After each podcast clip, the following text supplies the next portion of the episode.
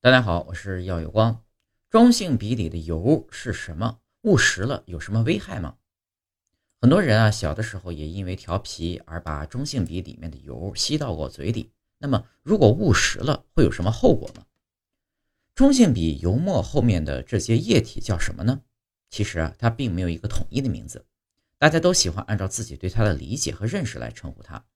从功能上讲，有些人称其为随动密封剂。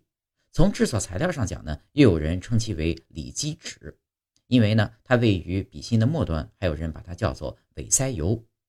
别看它只有短短的一节，实际上它的作用可大了。首先呢，它具有良好的保湿性和密封性。笔芯里面的墨水一般是含有燃料的低粘度液体，放在干燥的环境下容易挥发，导致墨水变稠或者是干涸，无法正常书写。除此之外，由于墨水本身的粘度较低。在墨管中呢，很有可能发生导流的现象。不过这两个问题啊，都会因为随动密封剂而得到很好的解决。无论笔芯被放在什么样的环境中，无论笔芯是正着放还是倒着放，都不会出现墨水挥发或者是漏墨的问题，更不会顺着墨管倒流出来。这就是为什么有人将其称为密封剂的原因了。此外呢，密封剂还能使书写过程更加流畅。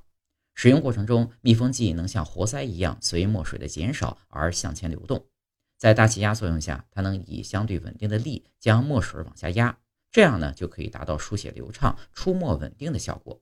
总之，随动密封剂的设计非常的巧妙。平时比较细心的朋友呢，可能会问，为什么圆珠笔里面没有随动密封剂呢？不瞒你说，我也曾对这个问题感到过困惑。其实呢，这是由笔墨本身的特点所决定的。相比于中性笔墨水，圆珠笔油墨不容易挥发，同时呢，因为它的粘度要高很多，我们呢也不需要担心笔墨会顺着圆珠笔笔管倒流的问题。这就是圆珠笔不需要添加随动密封剂的原因。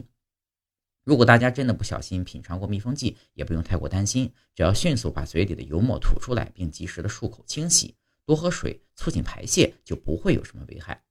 不过凡事都有例外。如果在误食笔芯油墨之后出现头疼、发烧、肚子痛的情况，还是应该及时去医院就医，避免出现不可控的症状。